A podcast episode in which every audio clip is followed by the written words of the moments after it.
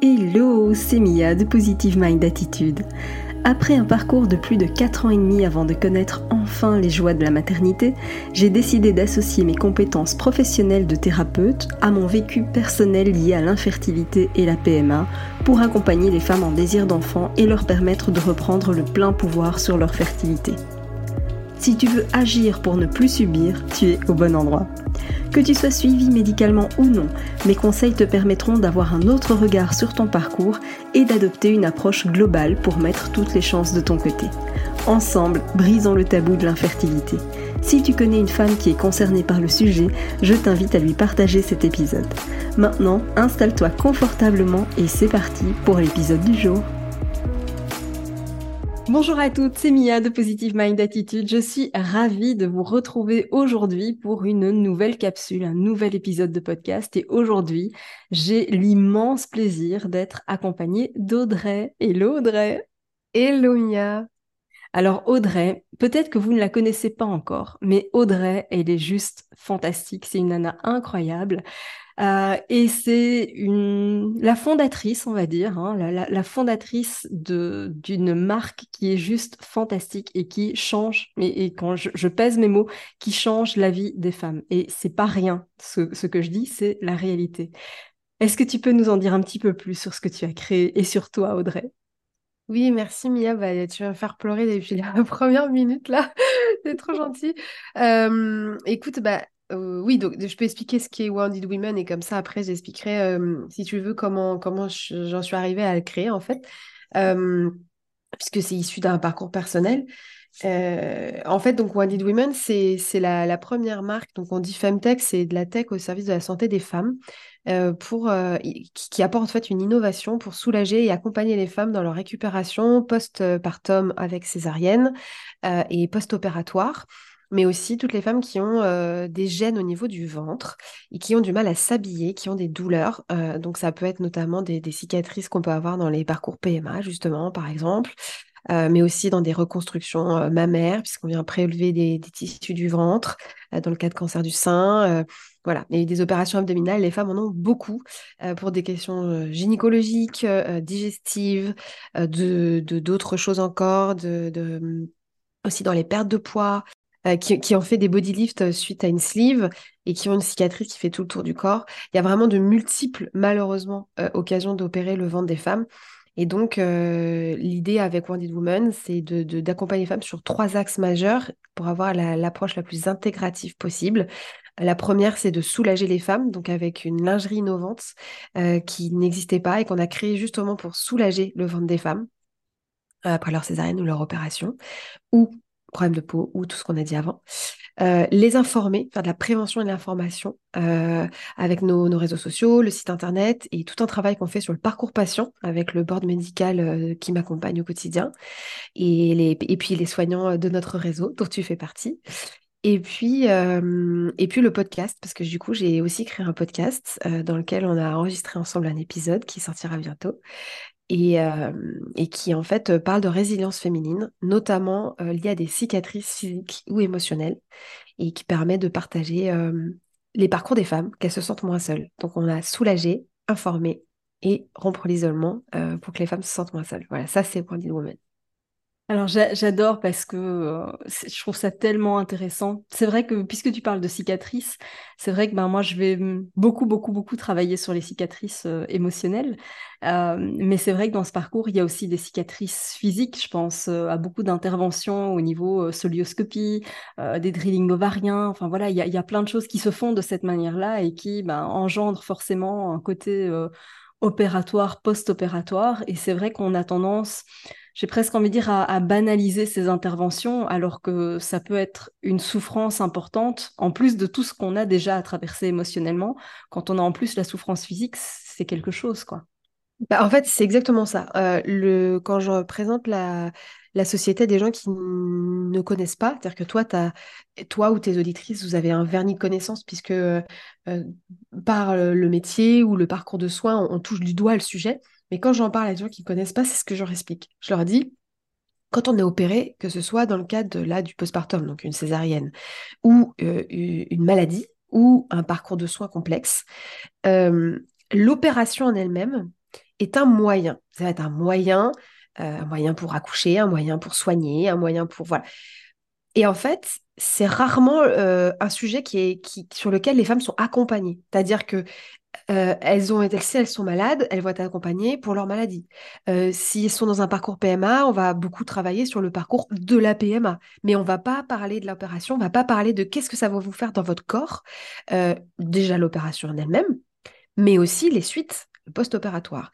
Et il y a beaucoup de parcours où en fait le post-opératoire, ben, parfois il n'existe pas. C'est-à-dire qu'en fait, on va nous donner deux, trois pansements, peut-être un, calmant, enfin quelque chose qui va soulager la douleur.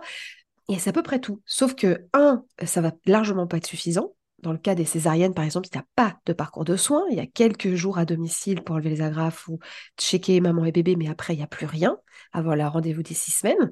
Donc, on travaille énormément là-dessus pour justement créer un parcours de soins intégratif et réel. Mais il n'y a pas euh, dans ces parcours-là l'accompagnement physique et émotionnel. Et ce que j'explique à des gens qui ne connaissent pas ces parcours, c'est que une douleur physique qui n'est pas prise en compte devient une douleur émotionnelle et psychologique. Intégrité du corps, euh, image du corps qu'on a de nous-mêmes, douleur physique de base, parce qu'il faut quand même vivre avec, euh, et, et parfois impossibilité de s'habiller, donc en fait, ça devient carrément un handicap. Et, mmh, et ça, c'est totalement banalisé.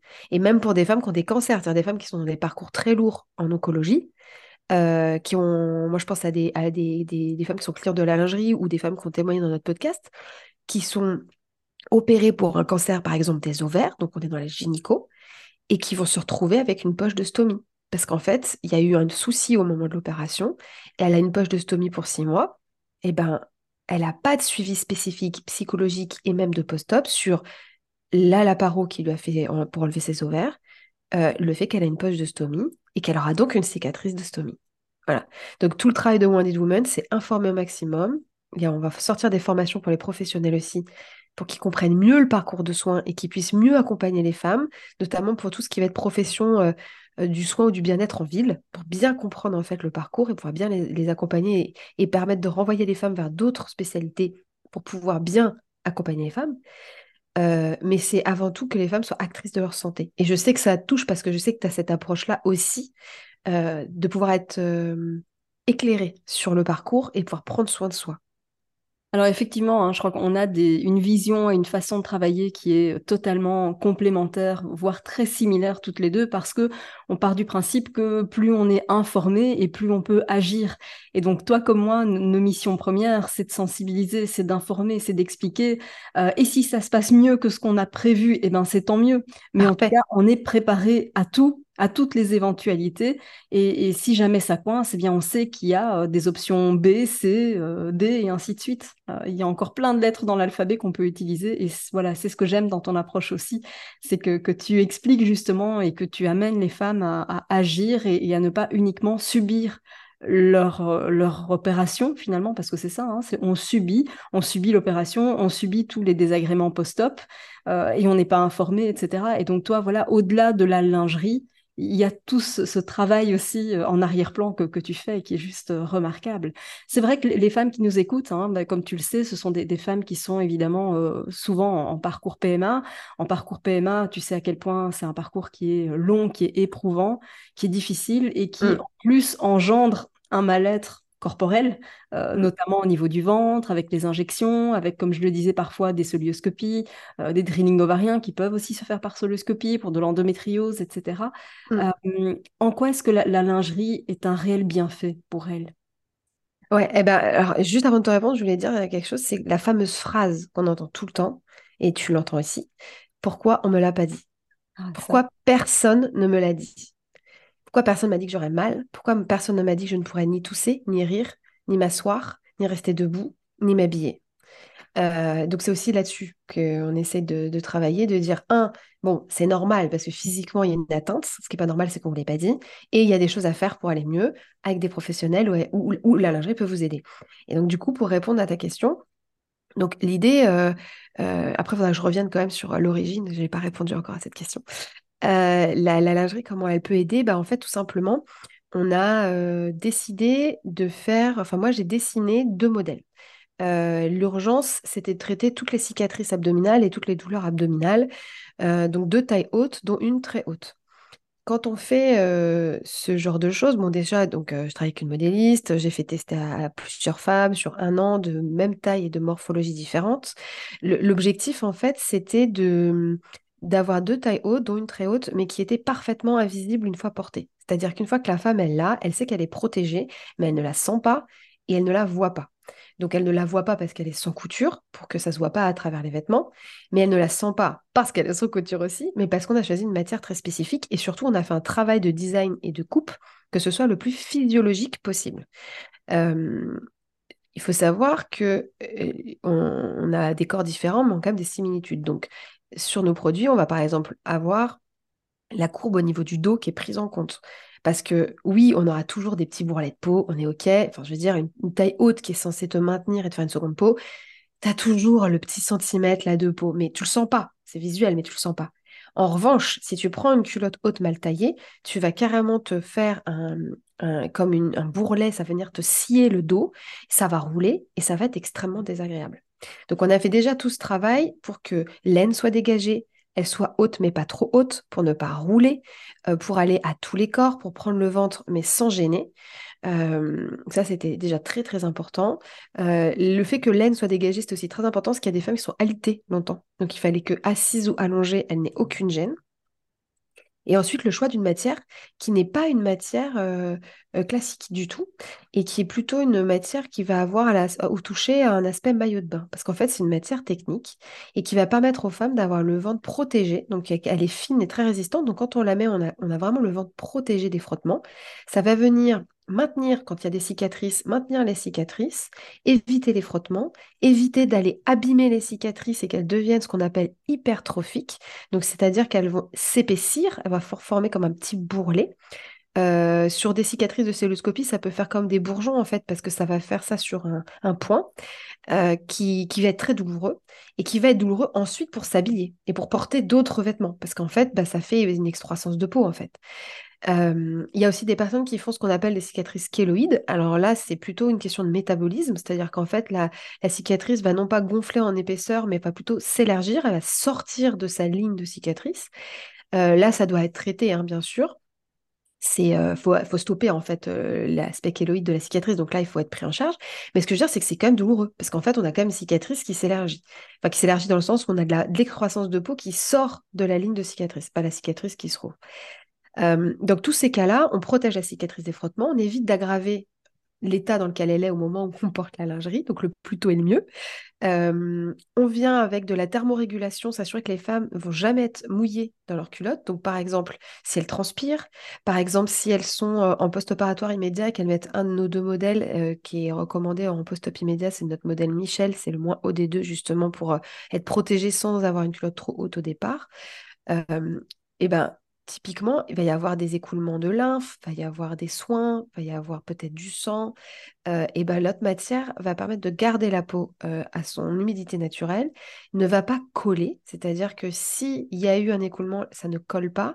Et quand on va aller aux toilettes, aussi basiquement que baisser sa culotte pour aller aux toilettes, on ne va pas arracher la cicatrice et toutes ses croûtes.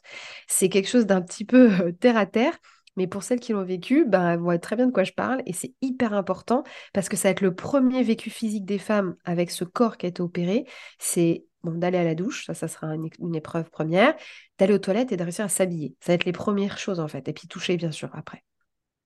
Donc on a ça, on a la thermorégulation, le fait de protéger, que ce soit très résistant, que ça fasse une seconde peau, que ça fasse un léger effet gainant.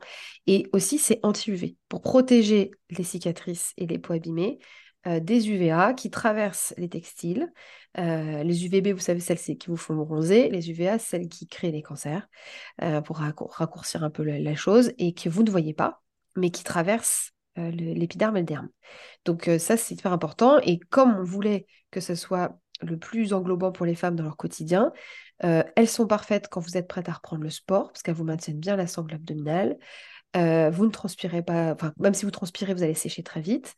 Euh, et vous pouvez nager avec. Les modèles noirs sont aussi des maillots de bain. Parce que le but, c'était de faire en sorte que les femmes soient soulagées, puissent bouger rapidement, puisse se rhabiller facilement et rapidement et retrouve une vie sociale et une vie économique rapidement pour ne pas être pénalisées et donc bah, reprennent aussi donc leur sport et puis après remettre ce qu'elles veulent. Euh, donc voilà un petit peu comment la lingerie peut aider au quotidien à se sentir plus puissante euh, et de se reconnecter à son corps. C'est parfois une première étape en se disant, OK, je peux me rhabiller, je me trouve jolie, la coupe est belle, j'ai pas l'impression de porter euh, justement une culotte post-opératoire un peu gaine, moche. je peux la porter tous les jours après et je me trouve sympa, belle et je peux m'habiller et je peux reprendre un petit peu ma vie où je l'ai mis en pause avant cette intervention voilà. Et les femmes qui ont mal au ventre de manière générale, le, tissu se met à la chaleur de la peau. Et donc, ça donne ce petit effet un peu de peau à peau permanent, ce qui est très agréable quand on a des douleurs abdominales. Voilà. Alors, je trouve ça mais juste fantastique parce que c'est vrai que pour, accompagner des femmes qui souvent ont un long parcours derrière elles, euh, parfois les, cicatrices ont fait mal pendant tout un temps.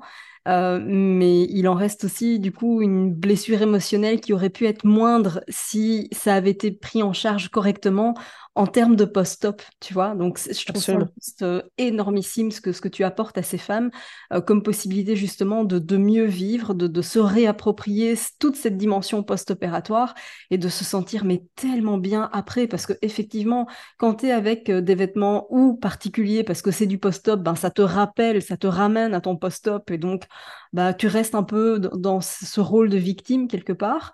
Euh, quand tu essayes de passer au-dessus, mais que tu n'as pas les dessous appropriés, euh, eh bien, tu vas te retrouver avec des vêtements qui vont t'abîmer encore plus, qui vont te rappeler à quel point tu as mal. Et du coup, tout ton esprit est, constamment attiré euh, par cette douleur et ça t'empêche finalement de vivre un quotidien approximativement normal. Et donc voilà, le, fait d'avoir cette lingerie adaptée à tout ce qui est euh, post-op et en même temps tellement important aussi dans ce parcours PMA, je trouve que ça, ça facilite euh, énormément les, choses et, et la, guérison aussi émotionnelle, tu vois. Il y, a vraiment tout l'aspect dans ce que tu fais. Totalement. Et d'ailleurs, euh, bah, le slogan de Wonder Woman, c'est pas de cicatrice sans super-héroïne, parce que bah, parce qu'on met un pied devant l'autre malgré les cicatrices que la vie nous impose. Comme tu le dis bien, elle nous l'impose, mais, mais on va faire avec et on va le transformer. Ce que je voulais dire aussi, c'est que c'est, même, alors c'est un enjeu émotionnel énorme. Avec Wonder Woman, on travaille énormément là-dessus. On est beaucoup dans l'empowerment féminin. Euh, c'est pas la peine de dire d'être beau pour être beau, c'est pas ça. Mais c'est de dire, ouais, ton corps, il est fort. Et oui, tu peux aussi te voir d'une belle façon. Alors au début, ça sera dur. Tu vas pas trouver que ton ventre ouvert avec un hématome est beau. C'est pas vrai. Faut être, faut être, enfin, faut être honnête. Mais par contre, tu peux dans ta reconstruction, accompagner ton corps. Il y a plein de choses à faire pour atténuer ta cicatrice, pour apprendre à toucher ta cicatrice, te rapproprier ton corps. Tu peux te faire aider de kiné. Enfin, il y a plein de choses à faire. Et, là, ouais, après, tu peux te regarder et te dire que tu te trouves belle. Donc ça, c'est une chose. Mais il y a aussi un enjeu de santé. C'est qu'en fait, il y a des femmes qui utilisent, et ça, je l'ai découvert en faisant mon, un questionnaire que où je ne disais pas si ça allait être un cosmétique ou un textile, pour avoir le, vécu des femmes et elles ont toutes répondu la même chose en termes de système D. D'ailleurs, Myriam le dit dans le, dans le clip de notre marque qui présente des témoignages de femmes. Myriam le dit dans le... Et je ne savais pas qu'elle allait en parler parce qu'elle ne me l'avait jamais dit. les femmes mettent des compresses et des pansements plus longtemps que prévu sur leur cicatrice pour faire tampon en fait et éviter les frottements. Euh, et il y en a certaines qui même mettent, qui même, pardon, il y en a certaines qui mettent même des protège-slips ou des protections hygiéniques à l'intérieur de leurs sous-vêtements non adaptés pour, pareil, maintenir et éviter les frottements. Alors, ça a des conséquences terribles en termes bah, d'image de soi et d'intégrité. Ça a des problèmes et des conséquences en termes d'infection, puisqu'en fait, laisser les pansements plus longtemps ou des protections hygiéniques, surtout quand elles sont pas clean, vous voyez euh, ce que je veux dire, euh, ben, ça peut créer des infections. La laine ne respire pas, elle reste dans une humidité qui n'est pas bonne. Euh, on va multiplier les abrasions et les frottements sur la cicatrice. Et, hum, donc, c'est catastrophique. Euh, c'est la réalité des femmes. Je veux dire, si je donne un chiffre, qu'on se rende compte, alors j'ai beaucoup de mal à avoir le chiffre national de célioscopie, sache-le, je le cherche. Euh, parce qu'il y a des celluloscopies pour beaucoup de choses et tout est siloté. Donc j'ai du mal à avoir le chiffre global. Mais on estime qu'il y a plus de 200 000 femmes par an en France qui sont opérées, largement plus que 200 000. Sur ces 200 000, il y a 150 000, voire un petit peu plus de césariennes, puisque la césarienne, c'est l'opération en volume la plus invasive sur les femmes. Mais on n'est largement pas sur une minorité de femmes qui ont des douleurs physiques dues à une cicatrice. Et si je rajoute les problèmes de peau, eczéma, psoriasis, les douleurs, euh, si je fais tout ça, plus les body lift, etc., c'est 16 millions de femmes. Donc on n'est pas du tout sur une minorité de femmes. On est sur euh, un, grand nombre de femmes qui prend un système D qui va être mauvais pour leur santé et qui va avoir un impact sur leur image corporelle, euh, d'estime d'elles-mêmes, qui est catastrophique. De surcroît, quand elles sont dans un parcours PMA qui est déjà très dur, qui est déjà très dur euh, émotionnellement, psychologiquement, pour le couple. Et ça, c'était pas acceptable. Donc il fallait absolument changer ça. Oui, parce que on, l'oublie trop souvent, mais le, parcours PMA, c'est c'est quand même un parcours euh, qui est, compliqué, qui est long, qui est éprouvant, et quand en plus, tu vois, à tout ça déjà vient s'ajouter des opérations, mais surtout un suivi post-opératoire parfois inexistant euh, que tu vas essayer de d'adoucir un peu comme tu peux, mais finalement qui va faire plus de dégâts qu'autre chose parce que euh, ton jeans va venir frotter, parce que tu dois reprendre le travail, parce que parce que voilà, je veux dire, c'est une réalité. Tu vas rester assise à ton bureau et t'as hyper mal parce que ça te rentre dans le ventre. Voilà, je veux dire, c'est une réalité aussi. la PMA fait qu'on doit s'absenter énormément et souvent d'ailleurs de manière très imprévus pour son travail, euh, que du coup, ok, il y a une opération, mais, mais on va éviter de tirer sur la carotte. Hein. C'est, on, s'est fait opérer, ok, mais on reprend le plus vite possible le travail dès qu'il y a moyen. Mais du coup, on va reprendre parfois dans des conditions qui sont pas du tout optimales euh, et où on va, on va quelque part avoir plus de dégâts, plus de souffrances qu'on va taire hein, parce qu'on est habitué à ne rien dire et à ne pas se plaindre mais, c'est trop dommage, alors qu'il y a des solutions qui existent et qui peuvent aider, et, c'est vraiment le, but d'aujourd'hui, c'est d'informer sur ce qui existe, parce que comme tu le disais tout à l'heure, souvent on dit oh, si j'avais su ». Euh, et, c'est d'ailleurs le, titre du livre de, Catherine Ribus que, j'adore, qui est une ostéopathe extraordinaire, euh, mais, parce que c'est souvent ça, tu vois. Et c'est pareil pour les femmes que j'accompagne. C'est après coup, elles me disent, mais oh, si j'avais su, j'aurais fait ton, ton programme, mais un an, deux ans, trois ans plus tôt.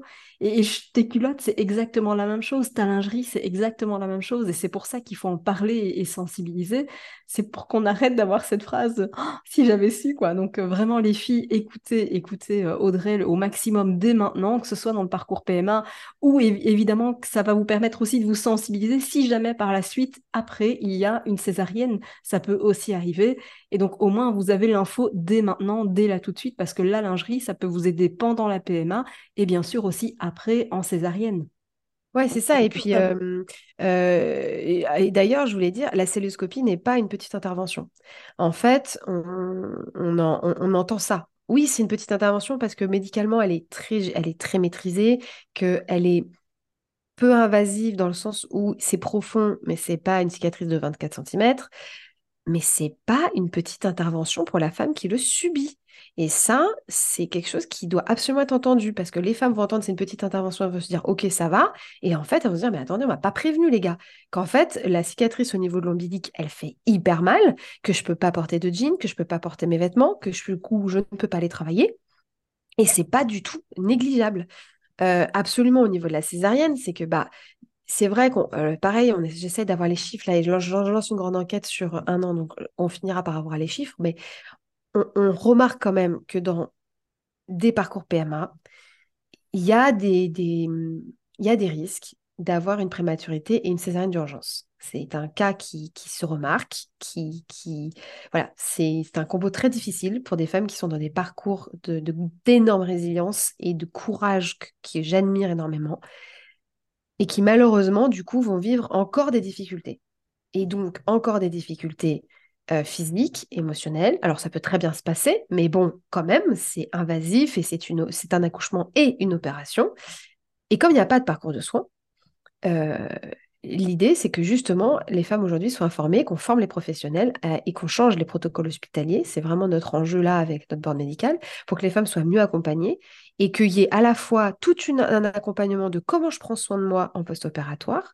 Euh, très bientôt, il y aura plein de choses que vous pourrez télécharger euh, gratuitement sur nos, réseaux pour justement vous préparer et prendre soin de vous, mais aussi du coup un soin de support. Et ce soin de support, c'est la lingerie, pour que ça soit complet. Et que d'ailleurs, si vous avez envie d'entendre un témoignage d'une femme comme vous, bah, vous le trouviez aussi, parce qu'on a le podcast. Et c'est vraiment l'approche, c'est de dire, à tout moment de votre parcours, vous pouvez trouver une réponse, une information, euh, peut-être même juste... Euh, voilà, je sais pas, vous êtes sur notre réseau social, vous voyez passer un post sur quelque chose, vous dites ah oui, mais en fait c'est vrai que ah oui, je peux faire de la kiné pour ma cicatrice. Voilà, parce que vous êtes tombé dessus par hasard et vous l'avez vu, mais ça vous a alerté, ça a piqué votre curiosité et du coup, vous allez aller regarder et vous pourrez trouver sur le site de Wonder Woman dans les conseils euh, une fiche par professionnel qui vous explique bah, pourquoi en tant qu'ostéo, je peux prendre soin de vous, pourquoi en tant que kiné, je peux prendre soin de vous, pourquoi en tant que naturopathe, que yoga thérapeutique, etc. Euh, parce qu'après, il faut aussi parler de la mobilité. Quand on a eu tout ça, il faut pouvoir bouger. Il faut, faut pouvoir de nouveau donc s'habiller, hein, ok, mais il faut, faut pouvoir euh, euh, retrouver une mobilité et ça se fait pas n'importe comment et ça on nous le dit pas. Et je dirais de surcroît pour les femmes qui étaient sportives avant, c'est qu'en fait notre corps c'est plus le même, les tissus c'est plus les mêmes et que il faut pouvoir être accompagné dans la reprise de la de l'activité parce que sinon on va se blesser en fait. Et ça, c'est pareil, on ne nous le dit pas. Donc, euh, il y a aussi toute cette prévention-là sur le fait de bien, bah, de bien prendre soin de soi. Et voilà. Et d'ailleurs, je, voulais dire que la lingerie a aussi un, fabuleux, un fabuleux atout. Bah, c'est le lien avec son bébé. Parce qu'en fait, comme il protège le ventre, les petits pieds, ils viennent plus aller te tambouriner la cicatrice avec les petits ongles qui font mal. Et donc, on a des femmes qui sont beaucoup plus rassurées pour allaiter, beaucoup plus rassurées pour faire des câlins en se disant, eh ben, au moins, je vais pas avoir le ventre euh, où ça me fait super mal. Et, on, facilite le lien avec le bébé. Et ça, c'est du vécu et c'est même un vécu personnel. Donc, euh, et c'est hyper important parce que dans ces vécus difficiles et quand enfin bébé est là, on n'a pas envie d'être rappelé à la souffrance. On a envie de, profiter de son enfant. Et, et ça, c'était hyper important pour moi dans l'approche aussi. Euh, de, pouvoir faire que ces moments-là, ils soient les plus doux possibles. Alors évidemment, on aura quand même mal parce qu'on a été opéré, mais, mais on, limite au maximum dans la journée les rappels au fait que bah, on a mal et que, et que c'est insupportable. Parce que l'idée, c'est que ce soit supportable.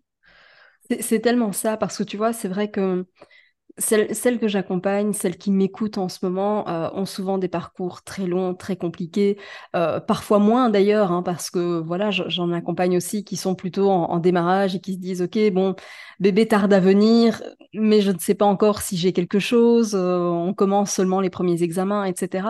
Mais tu vois, je trouve qu'on parle tellement peu de, tout ça et que finalement, toutes ces douleurs, je pense notamment à l'endométriose, mais je pense aussi, tu sais, avec toutes ces injections qu'on doit se faire dans le parcours PMA, bien sûr. Euh, le ventre, le rapport au ventre, c'est un rapport qui est très compliqué parce que déjà, il reste vide alors qu'on l'aimerait rempli, tu vois, on, rêverait tellement qu'il soit avec un bébé dedans et puis finalement, ce, ventre se, gonfle en raison des hormones très souvent, mais finalement, il porte toujours pas la vie. Et donc, il y a déjà une énorme cicatrice émotionnelle qui est, qui est là et avec un rapport souvent au ventre qui est compliqué. Ça me fait euh, des frissons quand tu dis ça, je te jure, là, ça m'a électrifié, là, ce que tu viens de dire. Mais, parce que c'est vrai, tu vois, ce, ventre, euh, souvent, alors c'est pas systématique, mais selon les injections que, tu subis, bah parfois, oui, le, tu peux prendre, tu peux avoir une prise de poids. Euh, souvent, il faut pas oublier aussi qu'il y a des femmes qui ont eu euh, des arrêts de grossesse pour lesquels, malheureusement, on a dû passer par un curtage, etc. Un curtage, c'est pas non plus quelque chose d'anodin. Il y a aussi un risque important de synéchie derrière, etc. Et donc, il y a quand même déjà des tensions au niveau du ventre qui, qui sont difficiles, qui, qui viennent s'ajouter à tout ce qu'elle traverse déjà. Euh, tout ce qui est tellement déjà compliqué, dur, éprouvant, etc. Et donc, si on a en plus la possibilité d'adoucir un peu euh, ce, parcours-là, je, trouve que c'est extraordinaire. Parce que finalement, toi et moi, on, a un énorme point commun, c'est que, en fait, moi, la, la thérapie que j'ai mis en place, le programme que j'ai construit, je l'ai construit parce que je l'ai vécu. Et toi, finalement, cette lingerie, c'est aussi parce que tu as vécu tout ça. Ah, mais totalement, bah, parfait, cette transition formidable.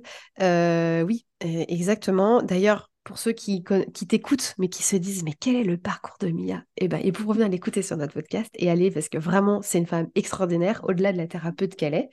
Euh, bah oui, moi aussi. Et beaucoup de femmes qui entreprennent dans la santé des femmes euh, créent en fait les solutions qu'elles auraient aimé avoir et qui n'existent pas. Euh, et franchement, euh, badass à nous parce qu'en fait, on, décide d'aller apporter des solutions qu'on n'a pas trouvées pour nos propres parcours. Je dis ça pas pour moi, je dis ça parce que je te vois toi et que je vois toutes les femmes qui entreprennent autour de moi dans la santé et qui, qui sont là-dedans en fait, hein, que ce soit l'endométriose, le cancer, enfin voilà. Euh, bah oui, moi j'ai vécu ça. Euh, j'ai eu une césarienne d'urgence pour mon premier enfant. Et, euh, et, et c'est vrai que voilà, moi, j'étais pas du tout dans le monde de la maternité, j'étais pas du tout informée. J'ai regardé la maison des maternelles comme tout le monde. C'est hyper englobant, hyper informatif. Donc, je me disais, je suis prête. Bon, évidemment, j'étais prête de rien. Euh, j'ai fait de l'autonomie, donc très dans le vous pouvez accoucher sans péridurale, c'est très facile, vous faites les exercices, etc. J'ai quand même eu des petits trucs. Mon bébé était très gros. On me disait, oula, il n'est pas encore macrosome, mais il va faire, il va faire plus de 4 kilos. Il a de très grosses épaules. Euh, on m'a fait flipper plusieurs fois. Euh, donc bon, j'avais un ventre énorme. Les gens pensaient que j'étais jumeau. J'avais vraiment un ventre énorme. Mon bébé faisait beaucoup de liquide, ce qui avait du coup alerté à un moment donné. Mais bon, pas rien de particulier, quoi. Et en fait, bah, moi, je suis tombée du, du, 12e étage parce qu'en fait, je suis passée de euh, on peut accoucher dans sa piscine en faisant de l'autonomie à, euh, alors moi j'étais à l'hôpital, hein, mais je veux dire dans l'idée, euh, à une césarienne d'urgence où je fais plus de 24 heures de travail et où je termine les bras en croix au bloc avec les néons dans le nez. C'est pareil, personne ne nous dit que quand on part en césarienne, on nous attache les bras. Parce qu'en fait, on nous met un champ et qu'il ne faut pas qu'on arrache, on arrache, le champ, mais on ne nous prévient pas, donc c'est assez violent. on passe d'une salle de naissance où on est euh, dans une atmosphère qu'on s'est construite autant qu'on a pu, euh, voilà, avec de la musique, euh, lumière un peu éteinte, et on part nu, sur un brancard avec après les néons dans le visage, séparé du conjoint ou de la conjointe. alors, il y a urgence, d'accord, mais je veux dire, ça prend 4 secondes de dire Madame, on part en césarienne d'urgence, elle va être séparée de votre conjoint, on s'occupe de vous, vous inquiétez pas. C'est pas suffisant, mais ça prend 4 secondes. Et ça, c'est pas fait. C'est très, très rarement fait donc déjà, on a un premier choc émotionnel et c'est ce que j'ai vécu, ce que vivent toutes les femmes qui partent en césarienne d'urgence. Césarienne d'urgence, c'est 60% des césariennes, hein. donc c'est la grande majorité. Il y a des femmes qui n'ont jamais été opérées de leur vie. Mon cas, j'avais jamais été opérée. Alors j'avais une petite célioscopie du genou, mais c'est franchement euh, rien à voir. Mais j'avais jamais une opération majeure comme ça. Et l'opération du ventre, bah, pour toutes celles qui sont dans ce parcours PMA, elles le savent, euh, le ventre, c'est une zone molle. C'est une zone qui nous permet de tout faire. J'ai changé pas plus tard que ce matin avec une femme qui a eu une césarienne mais qui est en fauteuil, qui me disait mais quand on est en fauteuil, eh ben on n'utilise pas que ses bras, on contracte les abdos. Et donc du coup moi je suis hyper handicapée du fait de ma césarienne et qu'on ne m'est pas bien prise en charge. Les, abdos, vous allez tousser, vous allez rire, pour aller aux toilettes. en fait, on les utilise tout le temps. Porter quelque chose, les contracter vos abdos, même un minimum. Donc tout ce qui atteint le ventre atteint le quotidien. Évidemment, la position assise, j'en parle même pas. Allonger, dormir je me mets comment? Pas mettre sur le ventre, mais sur le côté, j'ai mal quand même. Sur le dos, je suis pas bien. Je dors comment? Je ne vais pas dormir semi-assis. Tout, est complexe. Et, donc moi, je me suis pris tout ça en pleine face. Euh, le postpartum, je veux dire, le fait d'être parent, le, fait que moi je comprends qu'en fait j'aurais failli mourir, euh, que mon fils aussi, euh, je pouvais plus regarder de photos de moi enceinte dans ma chambre, c'était impossible. Et, et, je voulais absolument me lever pour m'occuper de mon fils, donc je redressais mon fauteuil et j'allais jusqu'à mon fils. Ça me prenait 15 minutes de faire ça, mais je voulais absolument le faire parce que je me disais, il faut que mon mari se repose. il est resté pendant 24 heures sans dormir, il faut qu'il se repose, donc je vais me lever. Alors, pardon, j'adore parce que tu vois, je passe mon temps à répéter aux femmes d'apprendre à se faire passer en priorité. Et tu vois, ça, c'est un merveilleux exemple où tu dis, voilà, mon mari n'a pas dormi pendant 24 heures, il faut qu'il se repose, mais, mais toi, t'as pas dormi non plus, en fait, tu vois. Non, et j'avais les contractions en plus. Donc les filles, si vous nous écoutez, apprenez à vous faire passer en premier. Et c'est pas méchant, hein, d'accord? C'est pas contre vos chéris. On sait qu'ils sont fatigués et eux aussi ont besoin de repos, bien évidemment. Mais mais vous êtes la pièce centrale de tout. Enfin, je veux dire, si vous vous tenez pas, il y a plus rien qui tient. C'est gardez-vous ça en tête. Faites-vous passer en priorité. Merci pour ce témoignage-là aussi. ouais, alors en fait, je pense qu'il y a juste milieu. Je pense que sur le coup, tu as besoin de dire je peux le faire. Et si physiquement tu peux le faire. Mais par contre, fais-le qu'une fois. Et après, tu dis, bon, je suis capable de le faire, mais là, je prends soin de moi, je vais me reposer. Je vais, j'aurai tout le temps de le faire à la maison. Là, je vais profiter de, bon, surtout que le conjoint ou la conjointe est en chambre si c'est possible. Donc là, vraiment, euh, ben, je parle même pas du temps du Covid, hein, c'est spécifique. Mais je veux dire, quand le conjoint peut être en chambre, et eh ben, ce qui devrait être le cas partout, j'en profite pour le redire, aberration totale. Euh, c'est à l'autre de prendre le relais. Et puis, on peut appeler aussi le personnel de l'hôpital. C'est vrai qu'ils sont surchargés, c'est vrai qu'ils sont sous-staffés, et que donc, eh ben, il y a des femmes qui sont très mal reçues quand elles appellent, même quand elles sont solo en chambre. C'est vrai, il faut le dire, il faut prévenir. Mais vous avez aussi été opéré et vous avez le droit de demander de l'aide. Il y a des femmes qui ne peuvent pas du tout se lever. Il y a des femmes qui ne sentent plus leurs jambes. Moi, il se trouve qu'en fait, j'ai fait une espèce de, de, choc et donc j'ai été endormie pendant 7 heures. Donc en fait, moi, j'ai cuvé quand même mon anesthésie pendant 7 heures. Moi, j'ai pas rencontré mon enfant. Donc en fait, quand je suis montée en chambre et que j'ai enfin pu le prendre dans les bras, je sentais mes jambes parce qu'en fait, j'avais cuvé mon anesthésie.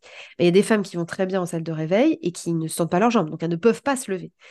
Donc on a ce besoin de se prouver, très bien, tu l'as prouvé, c'est bien. Mais par contre, je pense qu'à un moment donné, il faut, profiter du moment où on a de l'aide parce que quand vous allez rentrer, à moins d'avoir une famille proche ou des amis, vous n'aurez personne. Et maintenant, il y a le congé paternité, enfin deuxième parent, mais, mais, mais, mais quand même, je veux dire, euh, profitons du moment où il y a de l'aide. Voilà. Après, c'est comme chacun le sent, mais je, je redis. Mais voilà, donc moi je suis passée par ça. Euh, il se trouve qu'en plus, comme ça a été fait en urgence, que j'avais beaucoup, beaucoup de ventre, euh, quand ils ont coupé, ça m'a formé ce que beaucoup de femmes ont, c'est-à-dire un gros, gros bourrelet, un gros, un, gros œdème d'enduration au-dessus de ma cicatrice. Ma cicatrice était invaginée en dessous, c'est-à-dire qu'elle était glissée sous ce, ce, bourrelet. Euh, on est beaucoup de femmes à avoir ça. Et ben en fait, tout simplement, déjà, il est resté en œdème acier très longtemps. J'ai su après que j'aurais dû être drainée, mais comme on n'a pas de parcours de soins, je ne savais pas que c'était pas normal. Il me faisait mal, il était très gros, et donc je ne pouvais pas fermer mes pantalons. Et donc en fait, je pouvais très bien prendre des trucs plus grands, pantalons ou sous-vêtements, mais le problème, c'était pas mon tour de taille. Mon problème, c'était sur l'avant du ventre. Euh, j'ai accouché en mai, donc en fait, j'ai mis beaucoup de robes. Euh, j'étais même parfois nue sous ma robe avec mes bas de contention, parce qu'en fait, euh, je ne pouvais pas mettre de sous-vêtements. J'étais chez moi, donc ça ne posait pas trop de problèmes. Mais c'est pas normal. Enfin, je veux dire, euh, il y a des femmes qui ont des hystérectomies, euh, qui ont 45 ans, à qui on donne le slip filet qu'on nous donne à la maternité et qui après sont nues chez elles. Enfin, je veux dire, que ce soit après une césarienne ou autre chose, c'est pareil. Il n'y a rien, ni pour l'hôpital, ni pour chez soi. C'est ça qu'on venait euh, remplacer. Et donc, moi, j'étais quand même abasourdie du truc et j'étais dans un milieu très masculin. Donc, euh, je me suis dit, mais c'est pas parce que je suis pas informée, il existe vraiment rien. Ça veut dire qu'on était en 2019 et qu'il n'y avait pas de lingerie adaptée. Mais, c'est quoi les chiffres? Je vais voir les chiffres. Je me dis, mais c'est une blague. Pourquoi personne ne s'est dit que c'était pas normal de laisser des femmes, déjà, un, sans parcours de soins, et deux, euh, sans possibilité de s'habiller de manière, euh, un, adaptée, euh, avec un minimum de dignité, parce que, mais, parlons du slip filet. Moi, quand je présente Wounded Woman, j'ai un slip filet dans ma poche. Et je dis, mais c'est quand même ça que des femmes vont porter parfois pendant un mois. Parce qu'en fait, elles n'ont rien d'adapté. À quel moment on se dit que c'est pas bon ni pour leur psychique ni pour leur physique? Parce qu'en plus, le truc devient trop grand, il sert plus à rien. Et puis en termes d'hygiène, c'est une catastrophe. Donc, donc j'étais vraiment choquée. Et, et, c'est là que j'ai fait constat qu'il n'y avait pas de sous-vêtements, qu'il n'y avait pas de parcours de soins. Que... Moi, j'étais pas sur euh, les réseaux sociaux à cette époque. Et, et donc, il y avait le site Césarine, mais je trouvais euh, que c'était très informatif, c'était très bien fait, mais j'avais quand même du mal à comprendre comment je pouvais prendre soin de moi de manière un peu pratico-pratique. Donc je, recommande quand même ce site hein, qui, est, de référence, mais, mais j'avais du mal à, j'avais pas beaucoup de temps et j'avais pas le temps de lire des longues pages de blog. Donc c'était très compliqué et puis pas de suivi, puis aucun conseil. Donc je me suis dit, bon, c'est pas possible en fait. Euh, je, non, je n'accepte pas. Et en fait, c'était vraiment presque par ego de dire, mais je n'accepte pas cette injustice en fait. combien de femmes là, pendant que moi je me posais la question, sont en train de vivre ça aussi, ou vont le vivre? Et donc, j'ai décidé de, faire un, peu un début de, recherche là-dessus. Euh, j'ai fait toute une étude de marché, j'ai fait un questionnaire que j'ai largement partagé, j'ai eu des centaines centaines de réponses. Toujours sans dire ce que j'allais faire pour vraiment connaître le vécu des femmes. Donc il y avait évidemment des femmes qui répondaient qui n'avaient pas les cicatrices qui m'intéressaient, puisqu'en fait moi c'était les cicatrices abdominales, donc j'avais parfois des retours sur d'autres cicatrices, mais c'était très intéressant. Et, dans tous les cas, tous les parcours disent la même chose, pas d'accompagnement, on n'est pas prévenu, pas de parcours de soins dédiés et pas rien d'adapté. C'est-à-dire que même quelqu'un qui a une cicatrice à la jambe va te dire bah, je ne peux pas porter de jean parce que ça me fait trop mal et et que ça frotte donc voilà en fait. Et, c'est pour ça que j'ai dit, Wounded Women sera le partenaire des femmes dans leur convalescence et leur récupération. On fera une lingerie adaptée, on fera tout ce qui est information, prévention et parcours de soins patients.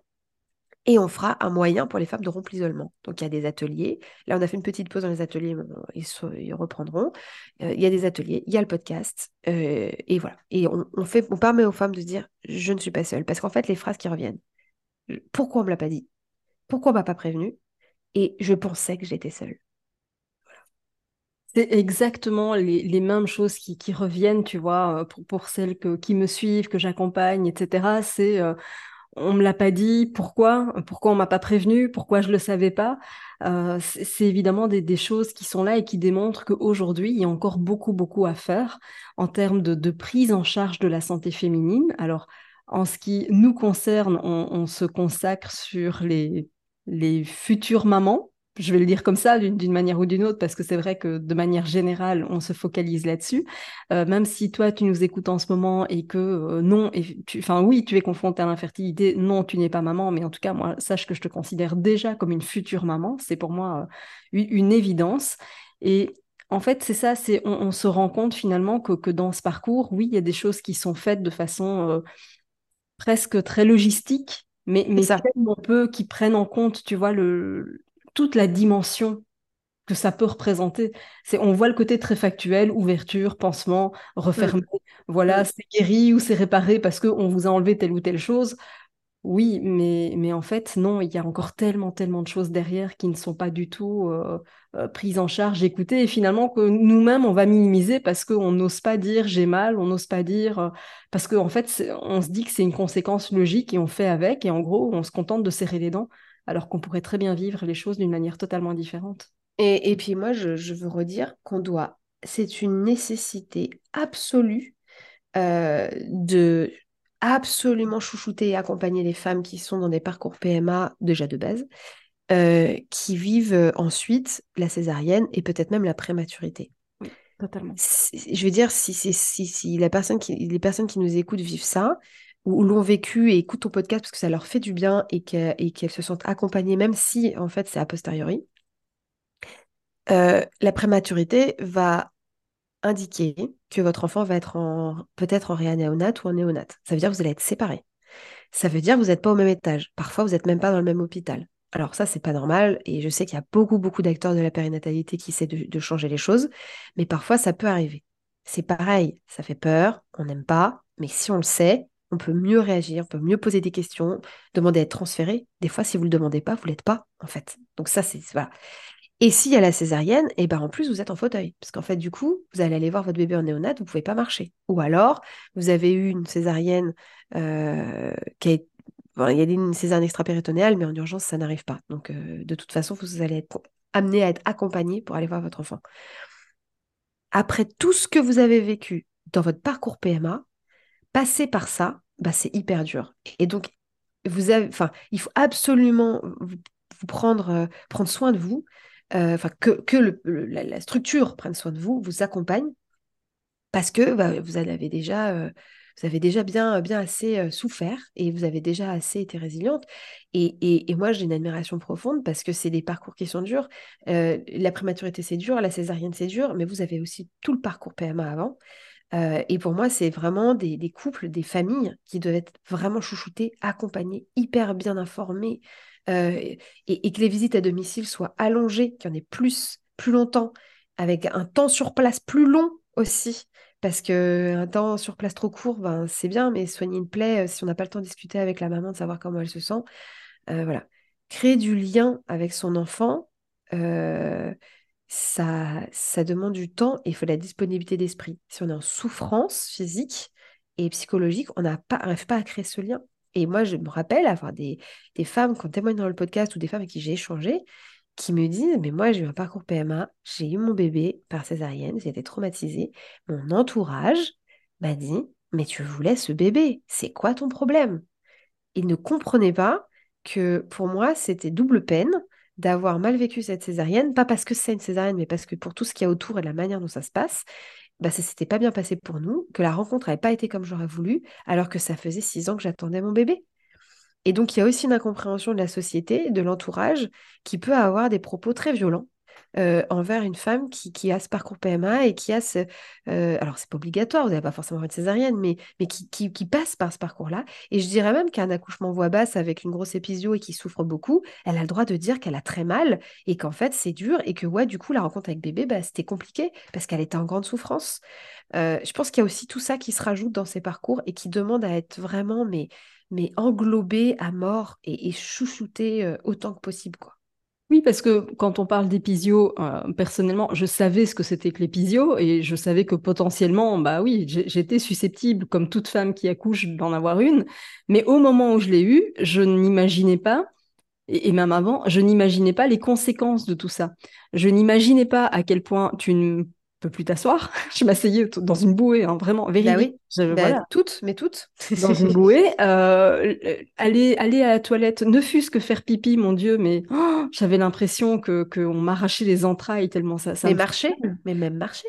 Voilà, marcher, enfin tout. Euh, et pareil, tu sais, dans les remarques maladroites, euh, j'ai parlé, j'ai expliqué sur ton épisode de podcast euh, que pendant toute ma grossesse, j'ai eu ce qu'on appelle une hyper-MS gravidique. Donc, donc je vomissais 15, 20, 30 fois par jour, voilà, depuis le, tout début de ma grossesse jusqu'à trois jours post-accouchement. Et en fait, quand je, vomissais et que j'étais à ce point malade, j'ai quand même eu des remarques en me disant, ah bah tiens, tu l'as voulu, tu l'as eu, quoi. Ouais. Alors ouais, non, je, voulais le bébé, pas la pathologie. Enfin, je voulais un bon écart entre les deux. Donc, euh, donc voilà. Et tout ça pour dire que, en plus, très souvent, naturellement, quand on a eu un parcours qui est long, qui a été difficile, qui a été éprouvant, etc., du coup, on ose encore moins se plaindre parce que effectivement, on a pris tous les risques pour l'avoir cet enfant. Et donc, on ose encore moins dire euh, je me sens pas bien, je suis malade, ou, voilà, parce qu'on l'a tellement voulu que finalement, on s'accommode de tellement de désagréments qui sont quasi insupportables pour la grande majorité que, que nous, quand même, on s'en accommode parce qu'on le voulait depuis tellement longtemps qu'on en est presque heureuse de ces désagréments. Tu, tu, vois, dans quel délire on, peut, on en arrive à se mettre finalement? Ouais, et en fait, je le comprends totalement, et, et en fait, c'est même dangereux. Parce qu'en fait, euh, la dépression du postpartum, euh, potentiellement, t'attend et qu'elle va pas arriver la première semaine. Et, ça, c'est pareil. En fait, il faut dire aux femmes, il faut pas faire peur aux femmes, en fait. Dans tout ce qu'on dit, il faut informer. On a le droit d'être informé. Moi, je suis désolée, les femmes fabriquent un être humain. Là, vous êtes en train de vous battre pour fabriquer un être humain. Vous êtes des warriors. Et, et donc, il faut être informé. Et, et tu, tu, tu, tu dois être informé sur quelles vont être tes douleurs. Tu dois être informé sur ce qui va t'arriver? Tu, dois être informé des choses et même si ça peut un peu effrayer, il faut le savoir. La dépression du postpartum, il ne faut pas faire peur aux femmes avec, il faut juste dire, pose-toi, prends le temps, chaque étape à la fois, parce que potentiellement, il va se passer un truc que tu ne maîtrises pas d'un point de vue hormonal qui peut t'amener vers cette dépression du postpartum. Et si l'entourage personnel, professionnel de santé, euh, n'est pas assez là pour toi, tu vas te sauver toi-même et c'est parce que tu vas prendre, prendre soin de toi et que tu vas pas trop t'en imposer que peut-être ça va peut-être minimiser les effets. Dans tout ce que tu peux rencontrer, moi je trouve qu'il faut en parler, mais il faut expliquer qu'on n'en parle pas pour faire peur, on en parle parce que plus ta boîte à outils elle est remplie, plus le moment où tu es devant la situation, tu choisis l'outil que tu veux pour euh, réparer ce que tu as réparé. quoi. C'est tellement vrai, tu sais, je parle beaucoup évidemment de de l'hystérosalpingographie, je parle beaucoup du risque d'hyperstimulation, etc., qui sont des risques non négligeables quand on est en PMA. Mais mon objectif, c'est certainement pas d'effrayer. Mon objectif, c'est de sensibiliser, de dire voilà, si ça t'arrive, voilà à quoi tu dois être attentif, voilà à quoi tu dois réagir, voilà pourquoi tu dois tirer la sonnette d'alarme, parce que très souvent, on n'ose pas. Encore récemment, j'ai eu le cas avec quelqu'un que j'accompagne qui me disait je ne vais pas déranger euh, le personnel médical ou le centre PMA pour ça. Et en fait, c'est pas pour ça. C'est une urgence médicale, c'est une urgence gynécologique. Il faut, il y a des risques très importants. Mais le fait d'être sensibilisé, ben, on apprend à repérer ces risques et finalement, on tire la sonnette d'alarme suffisamment tôt et on évite parfois des conséquences qui auraient pu être dramatiques. Donc ça, c'est la première chose. Euh, et puis ensuite, c'est aussi de se dire que finalement, oui, c'est vrai, on, a voulu ce parcours, on a tout fait pour l'avoir, mais il faut pas sous-estimer que en fait, on est dans ce parcours PMA tellement soumise à des variations hormonales et émotionnelles intenses qu'il semblerait que statistiquement, il y ait un risque accru de dépression du postpartum. Ah bah je savais pas, c'est hyper intéressant. C'est un peu logique, mais c'est hyper intéressant. Alors, c'est lié au, effectivement, alors il n'y a pas exactement d'études de, causalité, hein, c'est encore les prémices de, tout ça, mais effectivement, on constate que quand même, il y a de telles variations hormonales, il y a un tel ascenseur émotionnel pendant le parcours PMA, que ben oui, en, termes de dépression du postpartum, ben on est un petit peu plus sujette à ça. Maintenant, on met aussi en évidence à quel point le fait de travailler sur tout cet état, notamment émotionnel, pendant ce parcours réduit considérablement les risques de dépression du postpartum. Alors je dis pas, je vais reprendre l'expression de, Florence Foresti, euh, on va se taper, tu sais, le, blues, hein, comme ah, tu l'auras le blues, tu l'auras. le blues, tu l'auras. Mais voilà, moi, mon blues, il a duré euh, peut-être 5-6 jours, tu vois, c'est pas grave. C'est rien à côté d'une véritable dépression du postpartum. Parce que quand ça, ça tombe sur le, le coin du nez, pour rester poli, c'est pas le blues, hein. on, est d'accord que c'est pas le blues. Il peut y avoir des, conséquences qui sont dramatiques de personnes qui vont même parfois jusqu'au suicide. Donc c'est pour dire à quel point c'est pas rien, c'est pas anodin. La, dépression du postpartum, c'est costaud, c'est quelque chose. Et donc plus on va être informé sur ok ça existe, ok je peux réduire le risque. En fait en prenant soin de moi dès le démarrage, eh bien c'est une habitude que je vais garder, que je vais mettre en place pendant toute la grossesse et qui va permettre de d'être poursuivi à partir du moment où on a donné naissance. Mais c'est vrai que dans ce parcours, c'est tellement violent, on a tellement l'habitude de se dire je suis forte et je dois être forte et, je reste debout et je me relève. Et, oui, et je suis la première à le dire, bien sûr, mais pas à n'importe quel prix. C'est accueillir ses émotions, c'est pas les renier. Il y a une grande différence entre les deux. Et souvent, ben, on va renier ce qu'on ressent pour rester forte. Mais en fait, ça, c'est juste de la maltraitance. Ah, mais totalement. Après, c'est vrai que tu vois, des fois, quand je donne des recommandations, on me dit, ouais, mais ça a beaucoup de charge mentale, ça a beaucoup de choses à prendre en compte. En fait, oui et non. C'est qu'on est dans une, dans une culture où on est toujours dans cette culture de la mère sacrificielle on n'est pas dans une culture où une femme qui va prendre soin d'elle, euh, par exemple, qui a des problèmes circulatoires et qui va se faire masser régulièrement, euh, ou qui euh, décide de vraiment avoir des moments où elle se pose, ou non, elle n'est pas dispo ni pour ses enfants, ni pour ses amis, elle prend du temps pour elle. On est dans une culture où ça, c'est vu comme ou du luxe ou de l'égoïsme. les choses avancent, mais franchement, on est en 2023, c'est encore le cas. On va le tolérer pour des femmes gravement malades. On va le tolérer pour euh, voilà, peut-être que l'entourage va faire moins de remarques parce que la personne a un parcours PMA, qui savent que c'est très dur, qui sont très tolérants, bienveillants, et du coup, ils vont se dire Non, mais je te vois qui bouge la tête, je dis c'est peut-être, peut-être. Mais on est dans une culture où c'est pas du tout bien vu en tant que femme de se faire passer avant, et, je suis la première là-dedans. C'est-à-dire que moi, j'avais une amie, ça a toujours marqué, si elle écoute un jour cet épisode, Sophia, qui est une femme euh, incroyable, qui était avec moi en études euh, quand j'étais à Sciences Po, et qui est née avec un handicap parce qu'elle a un nerf qui a été sectionné à sa naissance, et donc elle avait un bras handicapé. Donc elle a eu plusieurs opérations, elle comme elle dit, euh, une installation EDF dans le corps, enfin bref. mais elle savait prendre soin d'elle, et ça m'a toujours marqué. Ah maintenant, là, euh, on, bosse à trois sur un dossier. Ouais, mais là, de cette heure-là, je suis pas dispo parce que je vais me faire masser. Ou là, je suis pas dispo parce que je m'accorde une soirée. Et moi, à l'époque, j'étais partagée entre deux sentiments de me dire, waouh, elle arrive à poser ça, alors qu'on était jeunes, tu vois, à poser ça, à prendre soin d'elle, à, vraiment s'accorder ces moments. Et l'autre côté de me dire, bah non, faut être tout le temps à fond. Et, moi, et je, me rappelle très bien le jour où je me suis fait cette remarque. On était dans son appart, je peux presque te dire la déco, tellement ça m'a marqué. Et je, la remercie. Parce que même quand j'ai du mal à le faire, je repense à ça. Mais elle, elle a aussi cette double culture.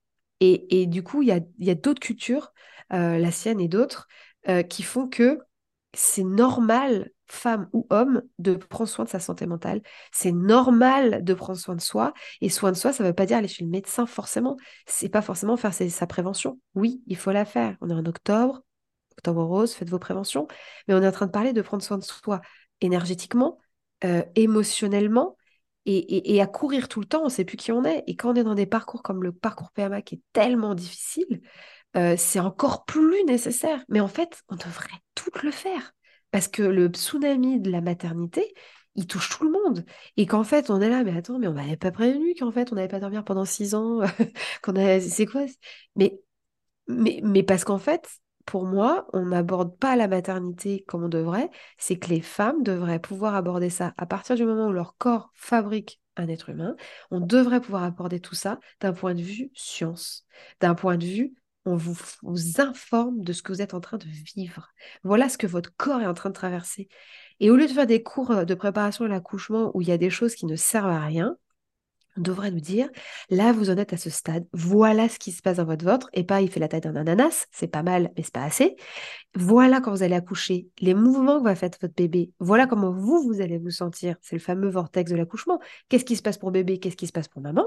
Et quand vous fabriquez un être humain et que le corps humain, bah, il est bien fait, mais que des fois, bah, il y a des aléas qu'on ne maîtrise pas, et ben il y a aussi des choses qui peuvent mal se passer. Il peut y avoir une grosse épisio, peut y avoir un périnée complet compliqué, peut y avoir une césarienne, peut y avoir des ventouses, peut y avoir, etc. etc. Et franchement, si on avait, on abordait les choses de cette manière, déjà, ça, ça serait hyper intéressant. Et les femmes seraient plus dans une espèce de posture de je vais donner naissance comme Marie dans la crèche et Jésus va naître, la, fleur dans la bouche et au fond de son jardin, tout va bien, ou dans sa piscine dans son salon, parce qu'on comprendrait qu'en fait, c'est pas juste je suis une femme, j'ai donné naissance. C'est une question de science. C'est une question de d'être de, de, vivant, de, matière vivante. Et, je pense que tant qu'on baigne les femmes dans cette espèce de paradigme, on aura des femmes qui ont des traumas, on aura des femmes qui sont déçues d'elles-mêmes en permanence, qui dans les, sentiront dans l'échec. Ça, c'est un mot qu'on entend beaucoup. Et j'ai en parcours PMA, je sais que c'est aussi un mot qui est très présent. Culpabilité, sentiment d'échec, dévalorisation de soi mais parce que je pense qu'on nous, on nous montre pas les choses et on nous montre pas la maternité avec le bon paradigme. Oui, il y a la beauté de la chose, mais on est aussi des, êtres qui se forment. Va à l'école, on, est aussi, on a le droit d'être sachant des sujets et de d'avoir des professionnels qui ne répondent pas aux questions parce que euh, c'est eux les sachants et non mais faites ce qu'on vous dit. Bah non en fait. Parce que si j'ai des injections, c'est un, impact. Parce que si j'ai des incisions, je vais avoir des adhérences. Que si j'ai une endométriose, ben, ça va majorer mes adhérences. Et que derrière, c'est moi qui vis avec les douleurs. Donc voilà, c'est un petit peu long, euh, ma petite diatribe, mais, mais j'en suis intimement persuadée. Mais la connaissance, la connaissance, alors, ça changera rien s'il y a des trucs durs, mais la connaissance peut vraiment, vraiment sauver des femmes. Alors pour moi, la connaissance, c'est la puissance. Vraiment. La connaissance, c'est la puissance parce que tu, tu agis et tu ne subis plus. Et la différence, elle est énorme. Et quand je dis agir, c'est parfois décider de, ne rien faire. Hein. Prendre soin de soi, ça peut aussi être décider de ne rien faire momentanément. Mais, mais on agit en conscience et on prend des décisions en conscience. Et tu sais, pendant tout ce parcours, très souvent, on se dit, en fait, je suis pas capable. Exactement. Tout le monde y arrive, tu vois, là où tout le monde se dit, euh, voilà, euh, parfois même ceux qui ne le veulent pas, ils réussissent. J'adore. En fait, je, vous le dis, hein, Audrey me, montre un petit, euh, un petit autocollant qu'elle a collé sur, euh, sur l'ordinateur et qui met un petit magnète comme ça et qui met Je suis capable. Et c'est tellement ça, parce que moi, j'entends ça à longueur de journée, des femmes qui me disent En fait, je ne suis pas capable de porter la vie, euh, alors que d'autres, finalement, qui n'ont pas j'ai presque envie de dire d'un point de vue logistique, n'ont pas les moyens, n'ont pas euh, la stabilité, n'ont pas la, période idéale pour avoir des enfants, ils en ont en claquant des doigts et sans même le vouloir, alors que nous, on fait tout ce qu'il faut comme il faut, etc., et ça marche quand même pas. Euh, on n'y arrive pas, on a besoin de toute une équipe et des années, etc. L'accouchement, ça va être pareil aussi. À partir du moment où on a en plus un parcours PMA derrière, où on s'est répété non-stop qu'on n'était pas capable, et qu'en plus on n'a pas accouché, mais qu'on a été césarisé, on se dit encore une fois qu'on n'est pas capable. Et c'est faux et archi faux. Un accouchement reste un accouchement, que ce soit par, par voie basse ou par césarienne, ça reste un accouchement. Et non, on ne vous accouche pas, vous accouchez. On vous file un coup de main dans certains cas, certes, mais c'est vous qui accouchez. Et rien que ça, je trouve que ça change déjà le rapport qu'on peut avoir euh, avec son corps finalement. Euh, et n'oublions pas aussi que la position dans laquelle on vous met, etc., ça ne facilite pas parce que encore aujourd'hui, euh, quand on a accouché, on dit ah tiens le gynéco qui m'a accouché. Non non, c'est le gynéco qui était présent pendant votre accouchement. C'est pas pareil. Euh, ok, il vous a filé un coup de main, mais enfin voilà, moi, mon gynéco, même s'il m'a énormément aidé, c'est pas lui qui a accouché, hein, c'est mon fils, il est sorti de mon vagin à moi, pas du sien.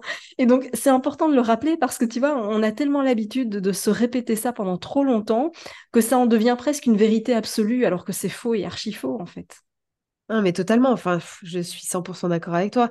Et, et c'est, tu vois, c'est vraiment une culture à changer et pas, euh, dire, il y a des soignants qui sont formidables. Je veux dire, même des, soignants hommes un peu machos euh, qui sont tout à fait capables de dire euh, bah, franchement, vous avez fait un madame, vous avez fait un taf de fou, en fait, bravo. Et il dira pas je vous ai accouché. Enfin, tu vois, c'est. c'est, hum, Il y a des soignants hein, qui sont maltraitants, je, ne dis pas. Mais ce que je veux dire, c'est qu'il y a aussi une culture parce que c'est la même chose. Non, tu ne viens pas à domicile voir une femme qui a une césarienne et qui ne peut pas se lever pour te faire servir le thé euh, pendant que tu ne fais rien, les fesses sur un canapé et attendre d'être servi et qu'on te donne le bébé dans les bras alors que le bébé a cinq jours. Non, on ne fait pas ça. Et ça, il y a des cultures où personne ne fait ça, en fait. Les gens débarquent, ils débarquent à 15, ils font tout le ménage, ils font toute la bouffe, et la, femme n'est jamais seule, sauf si elle le souhaite, et euh, elle est absolument entourée, personne ne touche à l'enfant. Euh, je veux dire, donc, en fait, c'est aussi une culture euh, médicalisée pour sauver et pour permettre à des femmes d'avoir des enfants, mais mille fois oui. Mais par contre, il faut changer cette culture d'infantilisation et de surmédicalisation en laissant les femmes dans l'ignorance, parce que c'est ça qui fait qu'il y a des parcours où les, les filles ne prennent pas, c'est ça qui fait qu'il y a des femmes qui restent dans des traumas toute leur vie. Enfin, je veux dire, tu te rends compte la tristesse euh, quand euh, j'essaie de parler, je parle de ces sujets sur LinkedIn, de femmes qui m'écrivent, mais, mais merci parce que moi, je n'ai pas parlé de ça depuis 15 ans euh, et que je suis toujours au même stade et je suis toujours dans le bloc opératoire. Je suis jamais sortie. Et, et, tu te dis, cette femme, elle est restée toute seule. Ça veut dire que pendant 15 ans, elle n'en a pas parlé. Elle n'a pas été un seul moment dans un endroit qui lui a permis de se dire, je peux parler de ça, je peux partager. Moi, je trouve que c'est d'une tristesse infinie et ça doit changer. Évidemment, et tu sais, alors moi j'accompagne, et pour en avoir fait deux moi-même, je, sais aussi à quel point c'est difficile, mais j'accompagne beaucoup de femmes qui ont fait des arrêts de grossesse. Euh, et tu vois, en gros, on, ces, femmes-là aussi peuvent rester à ce stade-là de, la grossesse et avoir une cicatrice émotionnelle énormissime. Bien sûr. Qui, finalement, va rester là et où on va minimiser parce qu'on a aussi ce, ce fameux, euh, cette fameuse injonction des trois mois sous silence. Euh, ah, oui. reprendre le, titre du livre de Judith, de Judith qui, est, extraordinaire. Euh, mais, mais, pour reprendre ce, titre de livre, voilà, les, trois mois sous silence, on a un parcours PMA derrière. Euh, on peut se réjouir enfin parce qu'on a un positif, et puis là, bah non, en fait, on met le couvercle parce que, oulala, trois mois sous silence, mais trois mois dans lesquels tu es, malade, trois mois dans lesquels tu es à bout, t'en peux plus, et, en même temps, tu as, déjà tellement d'années. C'est ça, c'est ça ton espoir, il est, ça, ça me fait des frissons. Tu as, l'espoir qui, qui, qui, est au plafond parce que tu te dis qu'enfin, tu es enceinte. Et, et, quand malheureusement le drame se produit, eh ben, tu es seule pour traverser ça parce qu'il y a finalement personne au courant ou quasiment personne. Et tu dois continuer à faire semblant d'aller bien, évidemment, à continuer le travail comme si de rien n'était, à prendre tes responsabilités, à partir en déplacement, euh, à recevoir tes amis, à avoir une vie sociale, et, et, à continuer à encaisser des remarques maladroites de « et vous, c'est pour quand? Il serait temps de vous y mettre, vous avez perdu le mode d'emploi » parce que les gens ne sont pas au courant, tu vois. Et donc, pour moi, c'est super important de, briser les tabous, comme tu le fais sur toute la dimension opératoire, mais pas que, hein, mm. opératoire post-op, mais aussi sur tout ce qu'il y a sur le avant, pendant, après, quoi. Mais bien sûr. Et tu vois, je pense que ce qui aide pas, euh, c'est d'ailleurs ce que dit Florence Foresti dans son spectacle. Elle me dit, mais attends, pourquoi personne ne l'a dit euh, Vous avez toutes signé un document de confidentialité? En fait, je pense qu'il se passe un truc et c'est pour ça que, ce que ton travail il est essentiel et que moi j'essaye de, bouger au maximum dans ce sens-là avec les soignants qui, qui, essayent eux aussi de bouger dans ce sens et que c'est avec cette inertie que, ou d'autres acteurs hein, de la périnatalité ou de la santé de la femme et c'est comme ça qu'on va avancer. Mais il se passe un truc un peu incroyable qui s'appelle la résilience. Bah, c'est qu'en fait, quand tu as traversé tout ça et que tu en es sorti, un, t'as pas forcément envie d'en reparler parce que tu as dépassé le truc. Et deux, tu oublies. Tu oublies parce que ton corps et ton cerveau, il est fait pour que tu survives et que quand il y a des choses trop dures qui se sont passées et qu'enfin tu as assez de, joie, de choses positives dans ta vie pour venir te remplir, enfin remplir ce fameux ventre quand une fois tu as eu tes enfants et que tu te remplis de joie, mais tu oublies. Je, je... Et donc comme tu oublies, au moment où tu vas être capable de porter la parole et où tu vas être capable, parce que tu es tu es de nouveau toi-même physiquement, émotionnellement, tu t'es de nouveau euh, retrouvé, et ben en fait, tu passes à autre chose. Parce qu'en fait, tu vas kiffer et qu'en fait, bah, c'est pas là où tu vas prendre ton, ton mégaphone pour dire on va faire changer les choses parce qu'en fait, tu survis et que tu vis ta vie. Et, et tu vois, moi, je l'ai vécu parce que j'ai accouché par voie basse de, ma, de mon deuxième enfant, donc ce qu'on appelle un AVAC, un accouchement voie basse après césarienne, qui a failli partir en césarienne. Ça me fait penser à quelque chose, mais je vais aller au bout de ce que je voulais dire. Ça a réparé beaucoup de choses parce que du coup, j'ai senti ma fille sortir, parce que la péri était peu dosée, que je l'ai eu très tard dans mon travail, donc j'avais fait tout mon travail, j'ai eu des vraies contractions, ce qui n'avait pas été le cas pour mon fils, où j'étais en plateau, j'avais pas de contractions, j'étais en plateau tout le temps. Là, j'avais vraiment des contractions, j'ai vraiment pu travailler avec ma fille pour sa descente. J'ai eu une péripodosée, je l'ai senti, j'ai eu sur moi, j'ai fait une grosse hémorragie, moi j'ai eu beaucoup beaucoup de poids, j'ai eu une énorme épisode, j'ai eu un périnée complet compliqué, mais elle était sur moi pendant une heure et demie, donc eux ils faisaient leur truc, essayaient je ne sentais rien, donc euh, mon corps était en deux parties. Euh, donc, bah, mon cerveau et mon corps ont commencé à oublier plein de choses. C'est qu'en fait, j'avais déjà commencé à travailler sur Wounded Woman, donc ça m'a permis de poser et d'ancrer certaines choses. Parce que du coup, j'avais commencé à créer Wounded Woman quand j'étais enceinte de mon deuxième enfant. Mais très clairement, je pense que si je ne l'avais pas fait, j'aurais fait, fait euh, création écraser fichier précédent. C'est-à-dire que la joie et le fait de vivre autre chose allait venir effacer certains pas traumas, mais certains souvenirs négatifs et que ça allait remplacer. Et parce qu'il faut survivre, j'aurais oublié. Aujourd'hui, j'ai ancré en écrivant certaines choses dont je ne me souviens plus. Et ça, c'est commun à énormément de femmes. Énormément de femmes qui ont vécu des traumas, énormément de femmes qui ont vécu des parcours compliqués, même des femmes qui ont eu des accidents graves, tu vois. Parce qu'en fait, on est là pour survivre. Et, donc, je pense que c'est aussi pour ça qu'il y a toute une génération euh, qui n'a pas parlé, parce qu'en fait, il fallait aller de l'avant et qu'on n'en parlait pas. Mais on se rend compte, nous, et c'est peut-être notre rôle aussi, euh, de dire que s'il faut en parler, pour que les autres femmes qui vont vivre ça soient informées et qu'elle puisse au mieux prendre soin d'elle. Et puis peut-être, du coup, bah, mieux former aussi les, conjoints-conjointes, euh, mieux euh, informer la société tout court, euh, qu'une épisio, ben, c'est un exemple, hein, mais que c'est pas parce que c'est acquis dans l'imaginaire le, collectif que ça n'a pas des impacts qui sont extrêmement douloureux et handicapants, clairement handicapants, on ne peut plus marcher. la celluloscopie, c'est pareil, c'est pas parce que c'est très maîtrisé que c'est pas invasif pour les femmes le parcours PMA, c'est pas parce qu'il existe et c'est pas parce que les femmes peuvent le suivre que c'est facile et que c'est OK, tu suis un parcours PMA, bah c'est bon du coup. Non, c'est pas comme ça que ça marche. Ah, tu as un cancer, tu es opéré, bah du coup c'est bon. Mais non, c'est pas comme ça que ça marche. Et je pense que c'est aussi notre rôle, et moi je trouve ça fantastique ce qui se passe là avec toute cette génération de personnes qui ont entre 30 et 40 ans, qui créent des initiatives, des associations, des sociétés, ou comme euh, tout le travail que toi tu fais aussi, des soignants qui, se, sont double, triple casquette, euh, qui se forment pour être vraiment dans l'approche intégrative du soin, parce que c'est comme ça qu'on va changer la société, et c'est comme ça qu'on permettra à des femmes bah, de limiter les traumas, de faire en sorte qu'elles soient le mieux accompagnées. Enfin, c'est je suis très, j'ai beaucoup d'espoir, si tu veux. Mais je remarque quand même que l'amnésie traumatique existe, mais que l'amnésie, parce que derrière tu vis quelque chose qui est plus positif, existe aussi. Et que du coup, ben, t'occultes et t'oublies.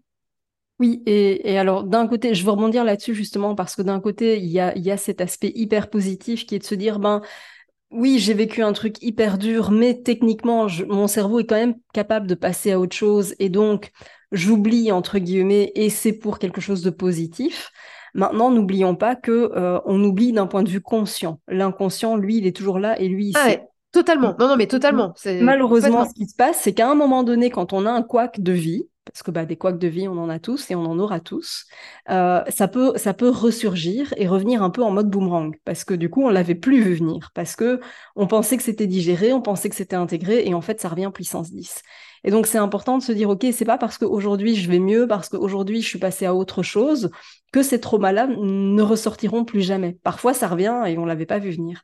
Et donc, c'est important aussi de garder ça en tête. Et, comme toi, hein, moi aussi, j'étais, pendant toute ma grossesse, j'ai pensé à me dire, tout ce que j'ai traversé, je peux pas le garder pour moi. Il faut absolument que j'accompagne et que, et que j'aide celles qui en ont besoin et que je transmette. Et donc, j'avais commencé aussi ce travail, tu vois. Euh, mais, mais, et heureusement, parce que comme toi, il y a, y a, des détails sur lesquels j'aurais pu me dire, oh oui, bon, ou je me souviens plus trop, ou je sais plus. Mais, en fait, non, tu vois. Alors, j'ai tellement travaillé, travaillé là-dessus que, que je, je, ressens ça encore comme si c'était la semaine dernière, tu vois. Ah, oui. Euh, parce que voilà, ça a été quatre années et demie, et les demi, ça compte, hein, c'est comme les enfants. Euh, quatre années et demie de, de, tout ce parcours, de toutes ces émotions, de, de ces injonctions, de, tout ça. Mais j'en ai vraiment pris conscience parce que je ne voulais pas oublier pour retransmettre ça aux femmes qui allaient le vivre derrière. Alors, chaque expérience est différente, évidemment, et c'est pas parce que je l'ai vécu que tout le monde le vivra de la même manière. Mais encore une fois, plus on ouvre les consciences, plus on élargit les horizons, et au mieux on arrive à comprendre ce qui nous arrive et ce qui nous tombe dessus et à voir finalement qu'est-ce qui nous va, quelles sont les issues, comment on peut réagir et, faire des choix en conscience, des choix éclairés tout simplement. Et totalement. Et c'est pour ça que quand je parle de l'oubli, c'est exactement ça. C'est qu'en fait, c'est ton corps, en fait, c'est ton cerveau qui va te faire oublier parce qu'il va remplacer des choses par des, bah, souvenirs meilleurs. Mais par contre, l'empreinte dans ton corps et ton inconscient, lui, il n'a pas oublié. Et c'est pour ça, c'était pour revenir sur ce que tu disais sur euh, un, le fait de pourquoi on n'en a pas parlé, et deux, l'importance de prendre soin de soi, c'est que les traumas, ça se soigne. Un trauma ne passe pas tout seul. Il faut le soigner. Il y a un milliard de façons de faire, euh, mais il faut le soigner. Et, c'est pareil, c'est pas du tout culturel. Bon, bah, c'est passé, c'est bon. Next. Bah non, non, parce qu'en fait, ça va pas passer. Et qu'au comme tu dis, au prochain problème, eh ben, je vais m'effondrer. Parce qu'en fait, bah non, je l'avais complètement enterré et en fait, c'est toujours là. Et pour des femmes qui sont dans des parcours aussi complexes que la PMA et et, mon Dieu que ça se termine bien, euh, et qu'un enfant et une maman en bonne santé à l'issue, euh, ça reste des parcours extrêmement éprouvants, extrêmement endurants, et que tout ce que je souhaite aux mamans, c'est d'avoir pu faire tout ce travail grâce à toi, euh, de, se sentir bien et d'accepter aussi tout ce parcours et de pouvoir bien le vivre parce qu'on l'accepte, mais parce qu'on a mis tout en place, et que oui, il y a une partie d'oubli, parce qu'en fait, il y a des choses qu'on peut oublier mais parce qu'on a fait ce travail d'acceptation, d'accueil et de, et, de, de digestion, en fait, de ce qui s'est passé. Euh, là, le fait de dépasser le truc et d'oublier, c'est OK. Et, a priori, ça se passera bien. Mais un oubli qui est juste un système mécanique de, protection de survie, c'est le cerveau qui fait ça, en fait. Hein. C'est comme les, amnésies traumatiques euh, ou qui, qui reviennent 20 ans plus tard. C'est un mécanisme de survie et de protection. Oui, c'est pareil pour tu vois, moi je, pense aussi au nombre de fois où j'ai été euh, auscultée avec les échographies vaginales euh, ou cliniques universitaires, donc j'avais toute la promo qui débarquait, etc. En fait, j'avais un corps que, qui n'était plus le mien, en fait. tu dissocies, tu es en dissociation totale. Ouais. Totalement, mm. totalement, tu vois. Et, donc c'est tout un travail de, se réapproprier ce corps qu'on a tellement euh, voulu dissocier parce, parce que tellement difficile, tu vois. Donc c'est super important. C'était un, plaisir pour moi de, partager ce moment avec toi. Quel conseil est-ce que tu aurais envie de, donner pour conclure cet épisode de podcast, Audrey? Bah, écoute, déjà, je te remercie beaucoup et euh, franchement, bravo pour ton, pour ton podcast qui, aide tellement les femmes. Franchement, c'est enfin, incroyable. T'es incroyable et ton travail est incroyable. Euh, moi, ce que je donnerais comme conseil, c'est que hum, les femmes qui écoutent ce, podcast, qui donc du coup ont déjà un peu cet, éclairage de ta part sur euh, le fait d'être actrice de leur santé, de, de s'informer, ce que moi, je leur dirais, c'est demander toujours un deuxième avis et, comme tu l'as dit dans, mon podcast, d'accepter les, diagnostics, mais pas les verdicts. Et ça, c'est du coup, je te renvoie la balle sur cet épisode parce que c'est très vrai et que vous êtes maître des choses, même si on vous annonce des choses difficiles, vous êtes quand même maître de, vous, de votre corps, de votre destinée. Et surtout, vous êtes puissante, l'oubliez jamais. vous êtes des femmes incroyables, vous êtes vraiment fortes et, vous pouvez vous faire confiance. Voilà, ça, c'est, je pense que c'est très, très, très important. La blouse blanche ne décide pas de. C'est pas, on n'est pas dans l'arène, pouce en haut, pouce en bas, euh, vie ou mort. C'est, vous pouvez décider pour vous-même et faites-vous confiance. J'adore. Merci infiniment pour, pour ce partage parce que c'est vrai que on se sent tellement diminué alors qu'en fait non. Je veux dire, euh, vous qui, qui nous écoutez en ce moment, mais, mais juste vous êtes des badass euh, que vous ignorez en fait. C'est dingue euh, de voir à quel point finalement vous êtes tellement tellement plus forte que ce que vous ne croyez. Donc donc voilà, merci pour ce, ce message en tout cas, ce, ce, mot de conclusion, c'était vraiment super. Vous allez pouvoir retrouver Audrey via les liens qui seront dans la description de cet épisode euh, vous allez pouvoir retrouver son site internet, vous allez pouvoir euh, savoir où découvrir sa lingerie, euh, parce que la lingerie est accessible en ligne, hein, on, peut, on peut faire des commandes en ligne. je mettrai bien sûr aussi le lien de son podcast sur lequel vous allez pouvoir découvrir plein de parcours, plein de témoignages et, qui sont juste d'une utilité publique. Donc un tout grand merci pour, tout ce que tu fais, Audrey. Merci. Bah, merci à toi, Amina, toi aussi, d'utilité publique. Merci mille fois. Prenez soin de vous, on se retrouve très bientôt dans un prochain épisode de podcast et d'ici là, surtout, apprenez à vous faire passer en priorité. À très vite. Merci d'avoir écouté cet épisode jusqu'au bout. Si tu veux aller plus loin et bénéficier de plus de conseils, télécharge maintenant mon guide offert sur positivemindattitude.fr. Pour encourager ce podcast, merci de mettre une note et ou un commentaire sur ta plateforme d'écoute. Je te dis à très vite pour un prochain épisode.